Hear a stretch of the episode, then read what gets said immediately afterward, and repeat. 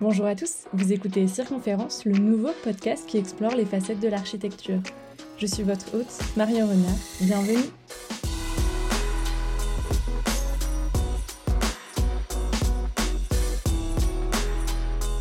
Dans ce nouveau podcast d'architecture, j'interviewe des personnes qui sortent des sentiers battus en développant des initiatives atypiques. Elles peuvent être architectes ou non, ou plus réactives, et je décrypte avec elles leur vision, leur démarche et leurs projets pour vous proposer des points de vue très différents sur l'architecture. J'essaie de rencontrer des personnes au profil très divers, donc si vous-même vous avez un parcours unique ou si vous avez des idées ou des envies d'inviter, n'hésitez surtout pas à venir discuter avec moi, soit sur les réseaux sociaux, soit directement par mail à circonférencepodcast.gmail.com. Aujourd'hui, je rencontre Aurélie Delarue, qui est danseuse, chorégraphe et pédagogue, et elle a la particularité d'avoir une attention particulière au lien entre espace et corps. Elle a commencé par créer des ateliers de danse à la Villa Savoie et elle dispense aujourd'hui de formations ou d'ateliers liant danse, corps et architecture. Vous pouvez aussi la retrouver lors d'ateliers yoga au milieu des œuvres de la Cité de l'Architecture, mais je n'en dis pas plus et laisse place à cette discussion avec Aurélie Delarue.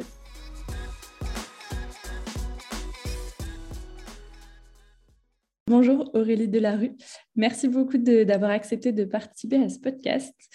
Euh, je vais commencer par dire que tu es danseuse, chorégraphe et pédagogue, et arrête-moi si je me trompe. Euh, et euh, j'ai voulu t'inviter aujourd'hui parce que tu as développé des approches très intéressantes entre architecture et danse, notamment à travers des activités de, cette formation, arrête-moi si je me trompe, mais euh, une formation qui s'appelle Danser l'espace euh, ou des ateliers euh, qui s'appellent Danse et architecture ou Yoga et architecture. Et du coup, pour commencer un petit peu, pour comprendre, je voulais savoir d'où en fait vient cette, cette idée de relier la danse et l'architecture dans ton parcours. Alors, l'idée de relier la danse et l'architecture, euh, elle, est venue d'une proposition. En fait, quand j'ai commencé mon parcours de un peu de danseuse et de, pédagogue, euh, il y a une femme qui s'appelle Martine Royer-Valentin qui travaillait à la Villa Savoie de Le Corbusier qui a un peu par hasard fait appel à moi. Enfin, je dis par hasard parce qu'elle était tombée sur euh, un projet que j'avais fait pour quelqu'un d'autre. Et puis, euh, en le lisant, elle s'était dit tiens, j'ai envie de travailler avec elle. Enfin, voilà, ce qui m'avait paru très surprenant comme démarche euh, à l'époque. Enfin, voilà, d'être vraiment appelée à partir d'un écrit, c'était un peu, un peu incroyable.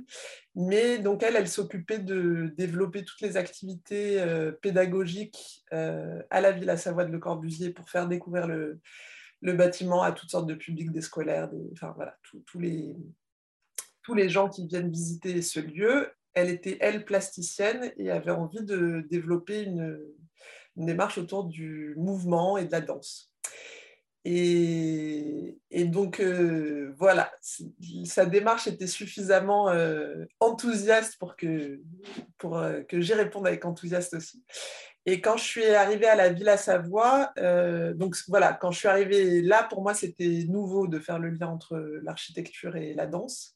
Mais quand j'ai visité euh, ce lieu, euh, j'ai bien vu que ça, enfin, voilà, que ça, qui résonnait physiquement très fort et que, et que je le percevais physiquement très fort. Et, et puis, euh, puis j'ai pu assez vite euh, confronter, moi, mes intuitions qui venaient de l'expérience physique de ce lieu avec euh, les, les, visées théoriques écrites par Le Corbusier et enfin, voilà, tout ce qu'on sait sur lui, sa vision de cette maison. Et en fait, ça matchait voilà. Donc, ce n'est pas si surprenant, mais à l'époque, ça m'avait quand même euh, impacté cette, euh, cette, idée que l'architecte pouvait vraiment euh, anticiper beaucoup ce qui se passait pour les corps. Et, et, par ailleurs, du coup, en me renseignant plus pour construire mes ateliers, j'ai vu qu'il y avait plein d'architectes qui, en fait, avaient déjà théorisé cette idée de la maison comme un deuxième corps, enfin, un prolongement du corps et, et, voilà, et donc c'est un peu comme ça que j'ai commencé à faire les liens euh, en travaillant là-bas. Et puis, euh, et puis ça s'est ça s'est approfondi vraiment, parce que ça, c'était il y a peut-être peut 15-20 ans maintenant. D'accord. Cette première rencontre avec l'architecture. Et bon, voilà, c'était ça le début. Et, du coup, enfin, juste par curiosité, est-ce que tu, tu, avais déjà visité la Villa Savoie? Est-ce que tu connaissais ce bâtiment ou ne serait-ce que le Corbusier et un petit peu toutes les théories de l'architecture qu'il avait développées ou c'était vraiment une grande découverte? Et là, tu t'es rendu compte que beaucoup d'architectes travaillaient un peu autour de ces notions de prolongement du corps, comme tu l'as dit, ou, ou voilà, où tout était une découverte? Oui, c'était vraiment une découverte. C'était vraiment la rencontre avec l'architecture à ce moment-là. Moi, j'ai fait une grande école de commerce, puis, euh, puis après, j'ai commencé, euh, enfin voilà, j'ai bifurqué euh, vers la danse et, je m'intéressais beaucoup au corps, déjà, et à la représentation du corps et voilà, au corps un peu subjectif, la relation corps-esprit, on pourrait dire, et tout ça. Mais, euh, mais l'architecture, c'était un monde euh, donc, que je ne connaissais pas vraiment et que j'ai découvert en commençant euh, à travailler avec les monuments nationaux et, voilà, ce premier projet. Et du coup, on va directement plonger peut-être dans ce premier projet qui est assez, je trouve, significatif de, ces liens que tu fais entre danse et architecture. Est-ce que du coup, tu pourrais peut-être nous parler un peu plus précisément de comment est-ce que ce projet s'est construit? Finalement, quel était le but clairement de, ton atelier et puis quels étaient peut-être les publics qui ont participé à, ce projet-là? Mmh. alors, les premiers publics que j'ai eus, c'était euh, l'hôpital euh, Théophile Roussel qui faisait venir euh, des patients d'hôpital de jour et puis euh, des intras, puis des enfants aussi euh, qui avaient des troubles psychotiques. Donc il y avait tout un partenariat entre la Villa Savoie et cet hôpital. Et donc c'est le premier public que j'ai eu. Mais après j'ai eu des scolaires, des étudiants en architecture, voilà, parfois des groupes d'adultes. Donc ça c'est par rapport au public à qui j'ai pu faire vivre ces ateliers. Et puis, donc, ça remonte un petit peu. Euh, mais euh, je me souviens que j'avais euh, créé plusieurs ateliers, des ateliers autour de la notion de dedans et dehors, sur la notion de verticalité et sur la notion de temps. en tout cas, c'est ce dont je me souviens un petit peu là. Et donc, à chaque fois, c'était l'idée que ces notions, elles ont elles ont à voir avec euh, la danse, le mouvement, et elles ont à voir avec euh, l'architecture. Et, donc, c'était l'idée de... En fait, je me souviens que dans ces ateliers, euh, certains ressortaient avec l'idée qu'ils ont d'avoir un peu rencontré l'architecture, découvert l'architecture et qu'est-ce que ça pouvait être l'idée d'un enjeu architectural, d'une problématique architecturale auquel un architecte répond. Et puis d'autres personnes sortaient en, en ayant cette même révélation, mais plutôt sur la danse. En se disant, ah, j'avais pas compris que la danse euh, avait des enjeux, avait des problématiques auxquelles elle, euh, elle répondait. Donc, euh, donc voilà, c'était vraiment mettre en regard ces deux disciplines. Et puis parfois, selon le background qu'avaient les gens, ça leur révélait plus l'architecture ou alors plus l'idée de la danse qui, qui, pouvait être très abstraite. Ouais, et, du coup, euh, au, sein de ces ateliers, est-ce que, est que tu te... Euh, j'imagine que tu as aussi un parcours de chorégraphe. Est-ce que du coup, euh, tu as imposé, on va dire, un petit peu un protocole, une chorégraphie ou quelque chose, ou alors les, les, les personnes étaient beaucoup plus libres dans leur démarche de découverte du bâtiment? Parce qu'en fait, j'imagine que la Villa Savoie, elle, elle, possède un très grand nombre d'espaces euh, de taille et de grandeur différentes, euh, peut-être parfois très éclairés, parfois pas du tout. Et du coup, euh, j'imagine qu'il y a, enfin, le corps peut se mouvoir de façon extrêmement différente dans chacun de ces espaces. Et du coup, comment tu te positionnais vis-à-vis du coup de ces danseurs, j'ai envie de les appeler, pendant, pendant ces ateliers-là? Est-ce que voilà, tu te positionnes en tant que guide ou, ou pas du tout? Bah, donc voilà, il y avait plein de problématiques, c'est-à-dire que euh, c'est pas du tout pareil de visiter un bâtiment tout seul et puis tout d'un coup d'être 15 ou 20. Euh, et, si on visite le, même espace en même temps, c'est, ça fait quand même pas la même sensation. Euh, donc oui, tout ça, c'était des, des, petits challenges à chaque fois pour, pour faire découvrir des espaces. Et pour te répondre, en fait, non, je ne donnais aucune chorégraphie. En fait, moi, je travaille avec l'improvisation. Donc plutôt, et donc c'était déjà le cas à l'époque, j'essayais de guider les perceptions. Et, et en fait, donc, en fait, donc il y, avait des endroits où je proposais différentes circulations et puis, et puis où, je, demandais un feedback sur le ressenti. C'est-à-dire que et, les gens se rendaient assez vite compte qu'il y avait un endroit de circulation naturelle et puis que faire, faire l'inverse, c'était moins fluide, moins agréable. Enfin, en fait, donc il y avait tout un, vraiment un moment de visite, c'est-à-dire qu'on visitait le lieu ensemble et je faisais juste des petites propositions pour euh, essayer que les gens soient simplement à l'écoute de leur ressenti et de, et de quel sens était particulièrement sollicité, est-ce que c'était la vue, euh, euh, est-ce que la vitesse de leur mouvement change? En fait, surtout dans la ville à Savoie, il y a vraiment un, rapport au temps qui change selon les étages dans lesquels on est. Donc, donc d'essayer de, voir, euh, enfin, de faire se rendre compte aux gens qui sont capables de sentir ça d'être euh, témoins de ça. Et puis, et puis une fois qu'ils ont été témoins de ça, leur raconter un petit peu plus, euh, oui, l'histoire, ou enfin, voilà, parler un peu plus de Le Corbusier lui-même et de ce qu'il avait envie de faire. Mais une fois que c'était passé par le corps et qu'il y avait du coup un truc un peu concret sur ce que j'allais raconter. Euh, et puis après, il y avait des moments de, où on utilisait le grand salon, donc euh, un peu en salle de danse, quoi, et, et où là, on, on, dansait vraiment et où du coup, on réfléchissait.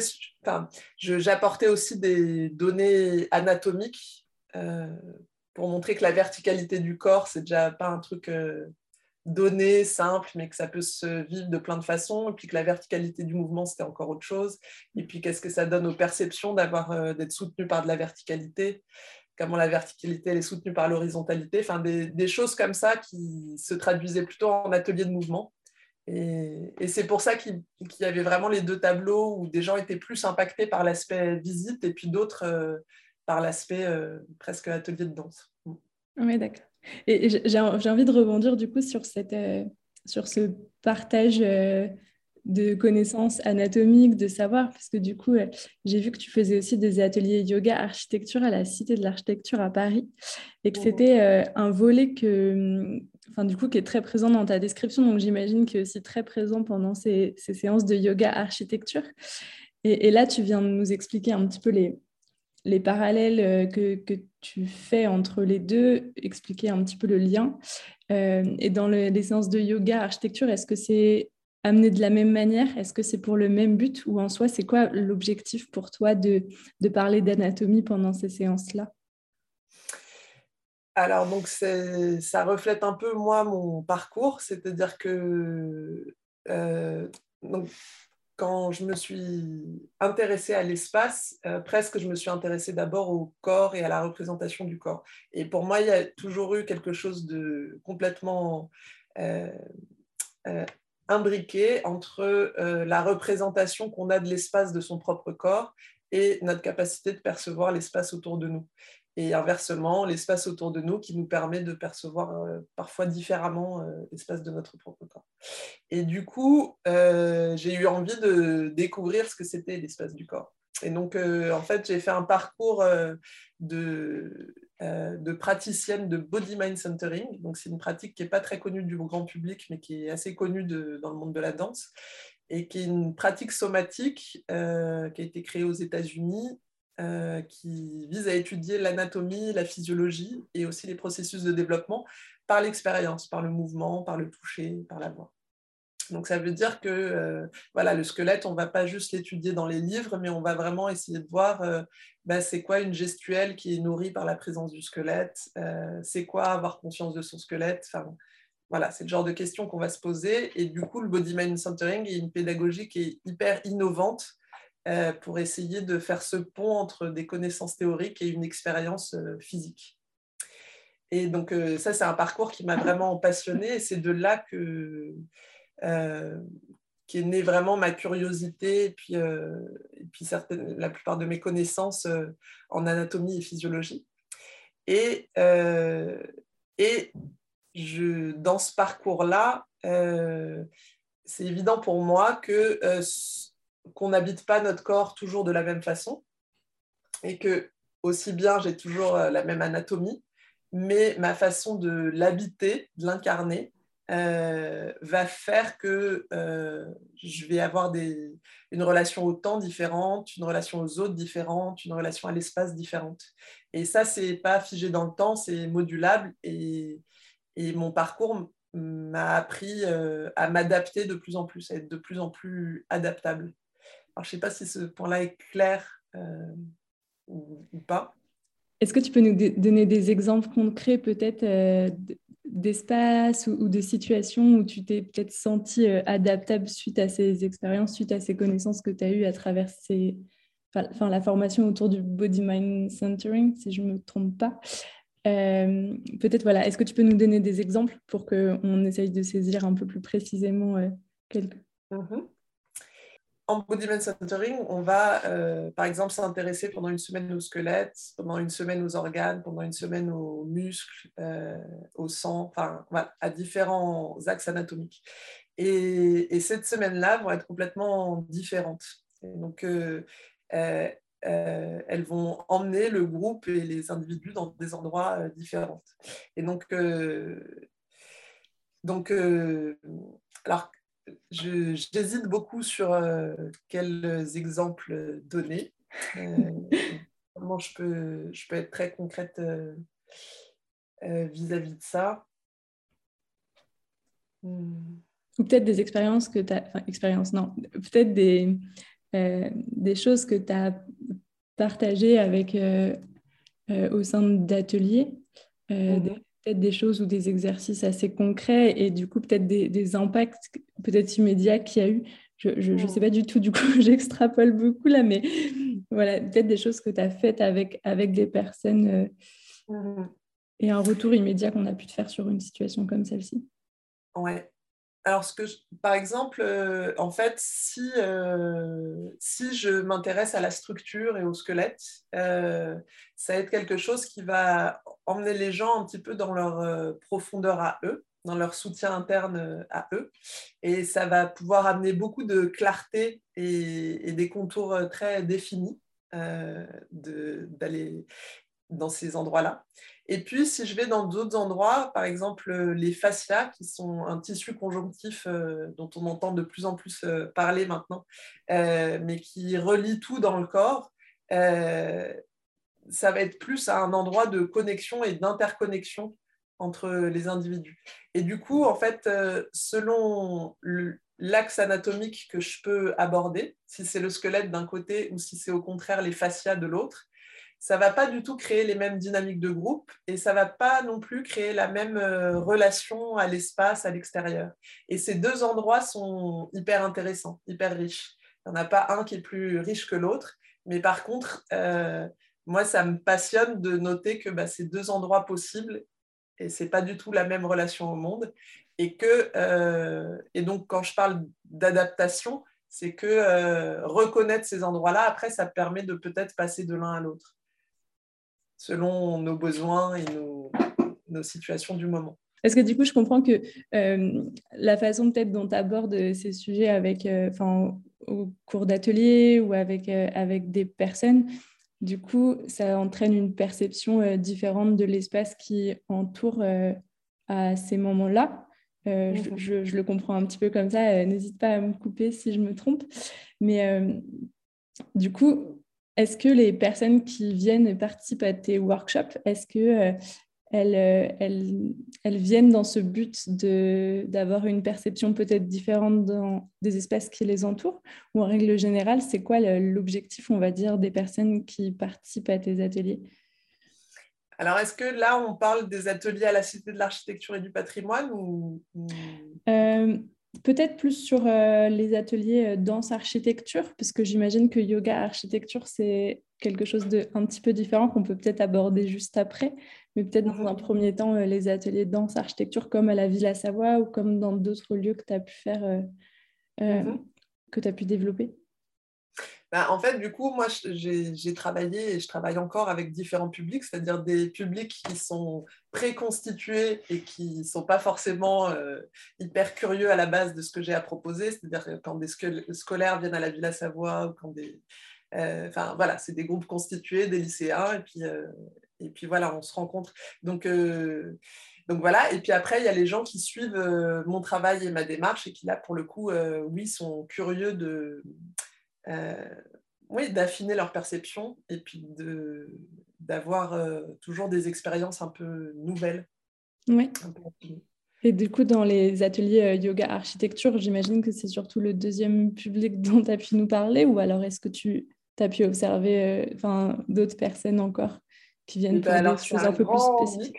Parce que c'est donc c'est vraiment grand public et puis c'est la Cité de l'Architecture et du Patrimoine qui, qui communique et du coup euh, il y a des architectes, euh, des, des, gens qui font du yoga et puis des gens qui ont lu ça dans, dans le journal 20 minutes dans le métro et puis qui se sont dit ah trop fun, euh, on va faire du yoga à la Cité de l'Architecture. Donc en fait c'est vraiment un public très varié. et euh, et c'est assez beau parce que bah, la magie opère. C'est-à-dire que vraiment, les 15 personnes qui sont réunies, euh, enfin voilà, il y a autant des leggings euh, rose fluo que des, voilà, que des gens qui s'assoient et se lèvent difficilement. Et, et, imaginent le yoga comme une pratique très méditative. Enfin, voilà, il y a un peu tous les publics et tous les backgrounds, mais voilà, on se retrouve, euh, on se retrouve dans ces ateliers. Oui. Et, qu'est-ce que tu en ressors euh, de ces ateliers Quels sont les retours qu'on te fait en règle générale sur ces ateliers euh, yoga architecture? Eh ben, les gens sont enfin, généralement hyper contents parce qu'ils ont, enfin, je pense qu'ils ont bah, développé leur perception et c'est toujours, Enfin, je pense que c'est toujours assez goûtu et assez riche de sentir qu'on a été dans un état perceptif euh, qu'on n'a pas encore trop rencontré, ou en tout cas où on n'a pas euh, pris la peine d'être euh, témoin de cette façon-là. Et puis, toujours avec cette sensation de vivre un peu un moment unique et riche, parce que l'architecture et du patrimoine, c'est quand même un environnement incroyable. Mm. Et donc, il y a quelque chose d'assez euh, presque sacré. Enfin, voilà, il y, a, il y, a, une ambiance très... On sent que, voilà, on n'a pas eu la même après-midi que tout le monde. Et, et, voilà, et puis qu'on a été euh, une quinzaine à partager ça. Euh. Enfin, voilà, les gens ressortent un peu avec ça, et puis ouais, une sensation de découverte. Quoi. Et est-ce que, euh, hors contexte sanitaire actuel, j'ai envie de dire, est-ce que du coup tu utilises euh, le toucher pour peut-être créer une certaine dynamique de groupe ou, euh, ou peu importe quel autre objectif? Est-ce que c'est quelque chose que tu souhaites développer et pourquoi du coup? Alors le toucher, oui, ça fait énormément partie de mon travail. Et puis j'accompagne des gens euh, par le toucher aussi euh, par ailleurs. donc euh, je trouve que c'est un super, un super vecteur. Donc là, sur les ateliers à la Cité de l'Architecture et du Patrimoine, en effet, en ce moment, je ne l'utilise pas du tout. mais, mais sur les premiers ateliers que j'y ai fait, je, je l'ai utilisé. et en fait, bah, c'est-à-dire que soit euh, je guide juste à la voix et vraiment c'est orienter la perception des gens. Et donc ça, c'est déjà super efficace. Et après, le toucher amène évidemment euh, de l'altérité euh, et, voilà, et d'autres informations. Mais je trouve ça super intéressant, en fait, vraiment la façon dont tu viens de le formuler, le fait d'orienter la perception des gens. Euh, je, pense que dans, dans le métier de... Enfin, quand on pense à l'architecture, etc., euh, les perceptions avec tous nos sens sont souvent en émulation, mais on n'y porte pas beaucoup d'attention. Et du coup, je trouve que cette démarche de, chercher à orienter la, les perceptions des gens est vraiment très, très intéressante. Et, euh, peut-être que du coup, tu peux nous parler d'un autre projet qui ne fait pas lien direct avec l'architecture. Ce sont tes formations qui s'appellent Danser l'espace.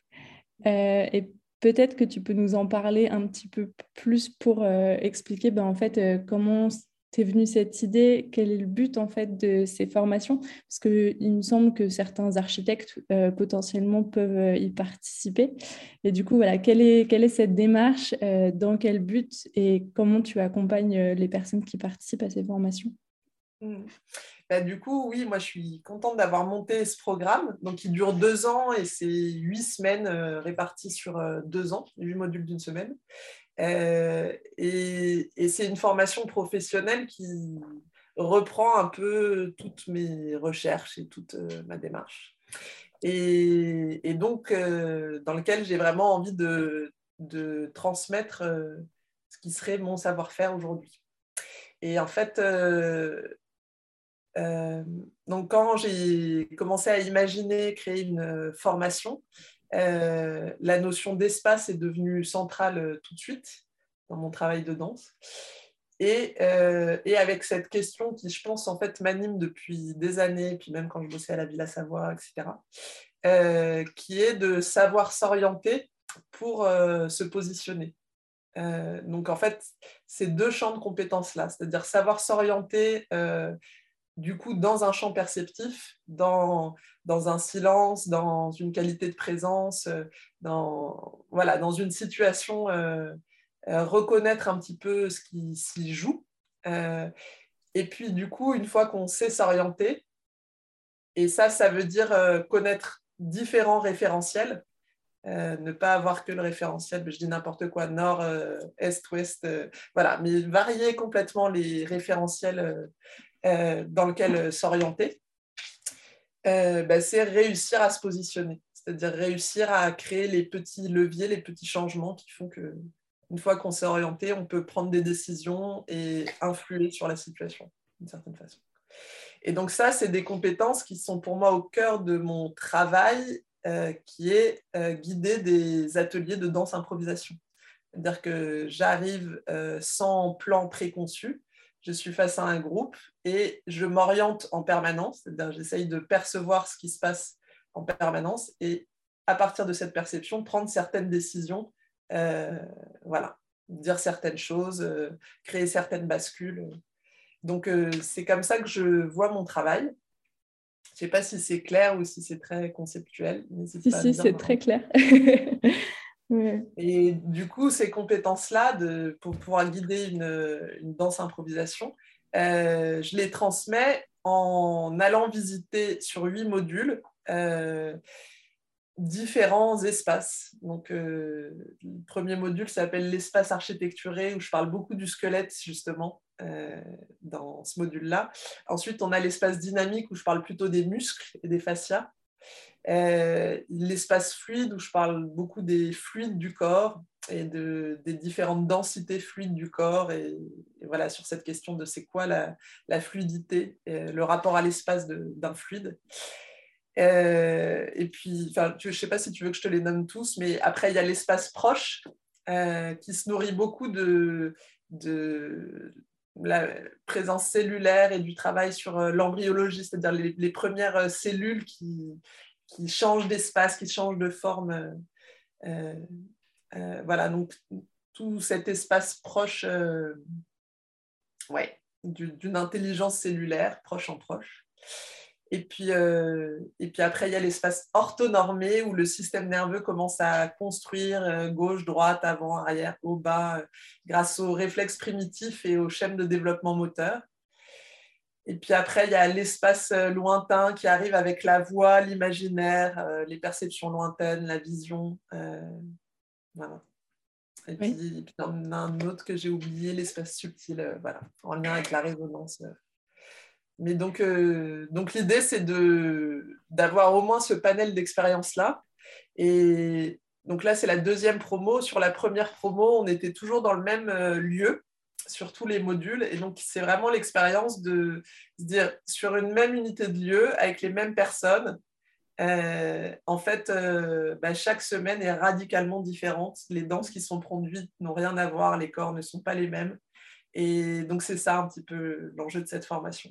C'est d'avoir cette ouverture d'esprit-là sur euh, c'est quoi les possibles de corps qui se réunissent ensemble pour danser et, quels sont les leviers, les enjeux pour faire que la magie opère ou pas? Oui, c'est vraiment super intéressant parce que je vois qu'il y a quand même un très grand focus sur le corps comme point, de, comme point de départ, mais la notion du groupe a l'air tout aussi importante dans ton travail. Et, euh, et peut-être que euh, tout à l'heure, tu nous as parlé d'architectes qui euh, justement exploraient un peu cette notion de prolongement du corps dans l'espace, etc.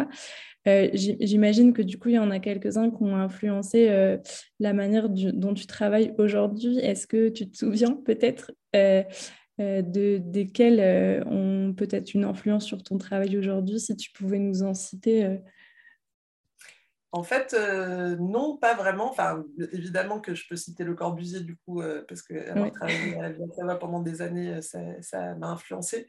Mais, mais, en fait, je, je, reste pas du tout une théoricienne de, mmh. de l'architecture. et du coup, en fait, je pourrais pas dire que c'est les architectes qui ont influencé euh, ma démarche. En fait, moi, je suis complètement fascinée.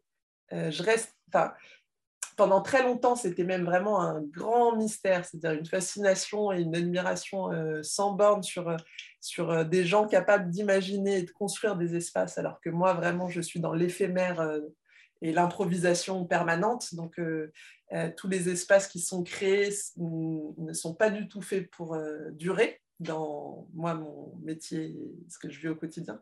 Et donc, euh, d'avoir cette, euh, presque cette folie de dire euh, je vais bâtir des espaces, ça me paraissait d'un culot et d'une audace, mais qui, qui, me faisait vachement envie. Je me disais, il faut juste une intelligence extraordinaire pour, pour réussir à, à, figer ça dans le temps. Et, et donc, donc aujourd'hui, je me sens quand même plus proche un petit peu. Je, me sens moins euh, effrayée par cette idée de, de, construction, de construire et de, et de rendre permanent quelque chose. Oui. Euh, mais ça reste quelque chose euh, oui, qui est, qui, est, à la base très loin de moi. Oui, d'accord. Duquel je me rapproche petit à petit. Du coup, du coup, en fait, je m'intéresse à l'architecture, c'est-à-dire qu'au fil, fur et à mesure des projets, je, euh, voilà, je rencontre de plus en plus de problématiques architecturales, de lieux, etc. Mais, euh, mais, mais c'est. Voilà. La rencontre se fait par l'opportunité plus que par un attrait théorique pour un. Enfin, une fois que je n'ai pas rencontré le lieu physiquement, euh, les photos ne me suffisent pas, la théorie ne me suffit pas. Donc. Oui, d'accord. Et, et, du coup, juste avant, quand, quand tu présentais ta formation Danse et l'espace, euh, tu disais que pour la première euh, promotion, euh, vous étiez resté dans un espace clos et du coup, j'imagine que dans la deuxième, non. vous avez dû changer d'espace entre chaque module de formation. Est-ce que tu as observé un, impact sur, ces changements, changements d'espace par rapport peut-être entre tes premières formations et puis tes secondes? Et en fait, qu'est-ce que tu en ressors? Du coup Est-ce que pour les prochaines, tu vas continuer à changer d'espace peut-être ou tu vas rester dans un espace identique pour chaque module? Bah, en fait, euh, j'adore les deux. C'est-à-dire que, comme je t'ai dit, sur la première promo, d'être toujours dans le même studio de danse, euh, ça avait un effet euh, énormément révélateur sur le fait que bah, ce n'était pas ça qui... Parce que souvent, hein, on a envie de, de dire qu'on se sent différemment parce que c'est la pleine lune, parce que c'est pas le même lieu, parce que je sais pas quoi, enfin, de trouver toujours des, raisons un peu extérieures sur euh, nos changements d'état. Donc là, le fait d'être dans le, même studio, c'était très révélateur que c'était pas ça qui, qui créait le changement. Mais donc sur la deuxième promo, ce qui était intéressant, c'est qu'avec le Covid et puis tous les bouleversements, etc., on s'est retrouvé dans des lieux aussi qui n'étaient pas prévus, comme par exemple la halle, la grande halle du carreau du Temple. Je ne sais pas si tu connais euh, ce lieu, c'est dans Paris, dans le troisième, et c'est du coup un espace de 1800 mètres carrés, immense, mmh. euh, de verrières euh, très hautes de plafond. Donc voilà, c'est assez c'est magnifique, c'est très grand. Mais du coup, euh, je parlais avec un micro parce qu'il y avait tellement de. Enfin voilà, le son euh, partait tellement que je, parlais avec un micro. Et puis que euh, c'était le premier, le premier module où on rencontrait un peu les stagiaires. Et donc, il y avait ce truc de Ah, mais cet espace est trop grand, comment est-ce qu'on va l'habiter voilà, avec nos 15 petits corps dedans. Et finalement, euh, voilà, c'est aussi la magie de se dire, ben, en fait, il n'y a jamais d'espace trop grand. Euh, et que et donc s'adapter à un espace, c'est vraiment une, enfin, c'est quelque chose que j'adore. Et donc, et surtout, voilà, c'était le, module sur la structure. Et enfin, voilà, cet espace était très soutenant pour ça. Et, et moi, ça m'a amené dans plein de créativité, de, Enfin voilà, c'est pas anodin du tout de euh, transmettre ce travail dans un espace euh, dont on n'a pas l'habitude, qui porte de. Enfin voilà, parler dans un micro, ben, ça change pas mal de choses, etc. Euh, et puis après, on se, on se, retrouve dans un endroit plus petit, puis dans un endroit où il y avait du bruit. Enfin, en fait, chaque espace euh, était toujours un peu différent et demandait toujours une euh, adaptation du groupe. Et ça, moi, ça me plaît aussi beaucoup parce que ça m'emmène dans des créativités. Mais je sens que pour le groupe, c'est moins révélateur de qu'est-ce qui est de l'ordre du contenu euh, de la formation et qu'est-ce qui est de l'ordre du lieu. Ouais. Et est-ce est que tu prends, est-ce que tu penses après ces expériences que s'adapter à un lieu qui t'est étranger, c'est quelque chose qui s'apprend ou c'est quelque chose que le corps, entre guillemets, peut réussir à faire un petit peu naturellement euh, parce que tous les jours, il traverse finalement un petit peu des lieux différents ou pas? Euh, en fait, je pense que dans mon travail où voilà, parfois on découvre un studio de danse, euh, je pense que tout le monde n'a pas le réflexe de s'adapter au lieu. Et, il peut y avoir des situations où les gens rentrent en conflit avec le lieu, euh, plus ou moins consciemment. C'est-à-dire que euh, s'adapter à un lieu, c'est quand même un vrai effort de perception, de se dire c'est quoi ce que le lieu me raconte, c'est quoi ce contenant euh, pour l'expérience que je propose. Et, comment je peux, je peux être allié avec ça. Et, et donc, je pense qu'il y a des gens qui ne travaillent pas à ce niveau-là, et qui du coup vont faire leur travail, euh, peu importe euh, dans quel lieu de la même façon, et, vont se retrouver plus ou moins en conflit avec le lieu qui...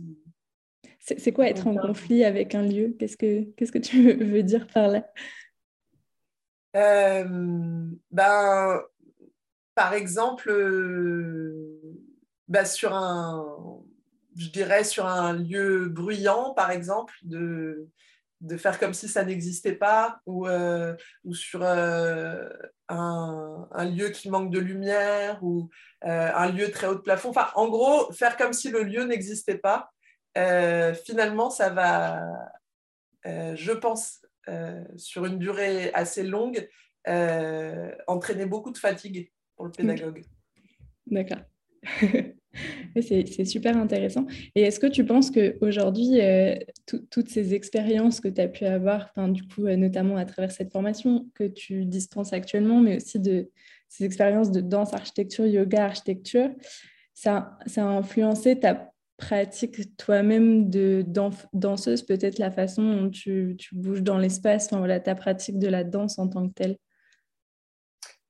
Ah bah oui, euh, en fait, euh, il y a une, continuité totale et, globale. Et en fait, euh, moi, je ne suis pas danseuse-interprète, c'est-à-dire que je ne fais pas de chorégraphie.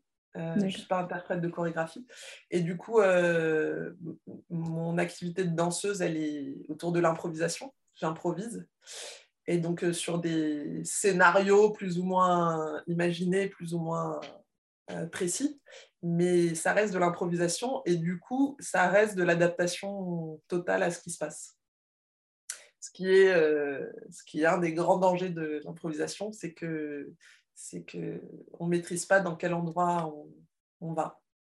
Et là, j'ai une, dernière question. Finalement, comment on passe euh, d'une école de commerce à être dans plus le milieu de la danse en s'intéressant justement à ces questions d'espace, d'architecture, etc. En fait, moi, je, je vous plus je, enfin, jeune, quoi, je sais pas, 12 ans ou quoi, je, je m'étais dit que je voulais être chorégraphe j'avais entendu ce mot-là, et puis euh, en expliquant à quelqu'un que quand j'écoutais de la musique, je voyais des gens danser dans ma tête. Euh, enfin, voilà, ce mot me plaisait bien. Puis j'ai laissé, j'ai lâché ça complètement. Et puis c'est revenu quand j'étais en première, euh, où j'ai commencé à. j'ai vu un ballet de William Forsythe et je me suis dit, ah, il m'a appliqué toutes mes idées. Enfin, moi aussi, je veux faire ça. voilà, ça a résonné vraiment beaucoup. Ça, m'a énormément touché, ce spectacle. Et du coup, je me suis mise à avoir euh, plein de spectacles de danse euh, à ce moment-là, à m'abonner à des revues de danse. Mais c'était déjà un peu tard. C'est-à-dire que moi, je ne viens pas du tout d'une famille euh, d'artistes ou encore moins de danseurs. Ou... Voilà. Et par contre, j'étais bonne élève en classe et donc il y avait cette espèce de voix un petit peu et qui appelait fortement de la part euh, des profs de faire prépa à grande école. Euh. Et, donc moi, j'ai un peu essayé de me renseigner sur ce que je pouvais faire en danse, mais je ne me voyais pas du tout euh, rentrer dans un conservatoire, faire de la danse classique. Et, voilà, du coup, ben, j'ai retardé l'échéance. Je me suis dit, je vais m'engager dans ce cursus où je vais travailler beaucoup pendant deux ans, où j'avais l'idée que ça allait être un peu la fête pendant trois ans, et puis qu'après, j'aurais j'aurais les mains libres, quoi. J'aurais fait mon devoir de rassurer un peu tout le monde et puis, et puis moi-même, et j'aurais sans doute les idées plus claires sur, euh, sur le parcours à suivre. Donc en fait, quand j'ai fait mon école de commerce, j'étais un peu dans l'idée que je, je, gagnais du temps et puis je, gagnais de l'expérience. et en fait, de fait, j'ai de plus en plus dansé. Et j'ai eu mon diplôme très rapidement, le plus rapidement que je pouvais. Et ce qui m'a beaucoup aidé, c'est de faire un séjour en Argentine en, dernière année, où j'ai passé un an en Argentine et où là, le regard était complètement différent sur euh, ben, la permission d'être créatif, d'être euh, euh, voilà, un peu artiste dans sa vie, parce qu'il n'y a pas l'intermittence, les choses ne sont pas du tout figées, donc tout le monde fait un peu de la guitare, du chant. Enfin, la différence entre professionnel et amateur est, beaucoup plus floue et, du coup beaucoup plus bienveillante aussi. Euh, donc il y a une espèce d'encouragement à bah ouais, vas-y, danse, chante, euh, fais des trucs. Et donc ce regard-là euh, que j'ai trouvé en Argentine m'a fait vachement de bien, beaucoup de bien. Et, et du coup, c'est quand même ça qui m'a permis de faire le shift plus facilement. Quand je suis revenue en France, c'était clair que c'était pour faire de la danse. Et, et l'Argentine m'a beaucoup ouais, l'expérience argentine m'a beaucoup soutenue pour euh, avoir le courage de faire ce changement-là, qui était dans ma tête depuis le début, mais qu'il fallait quand même réaliser. D'accord. Ah, excellent. Bah, génial. c'est toujours chouette de pouvoir partir à l'étranger et je l'encourage. c'est ça. Très fortement. Super. Écoute, on a, on a balayé une grande partie de ma curiosité euh, à travers tout ce que tu viens de nous raconter. Euh, du coup, peut-être, est-ce que tu as pensé à une, euh, une ou quelques ressources euh, pendant notre discussion que tu souhaiterais partager? Peut-être euh, des choses qui ont influencé ta pratique aujourd'hui ou peut-être des expériences?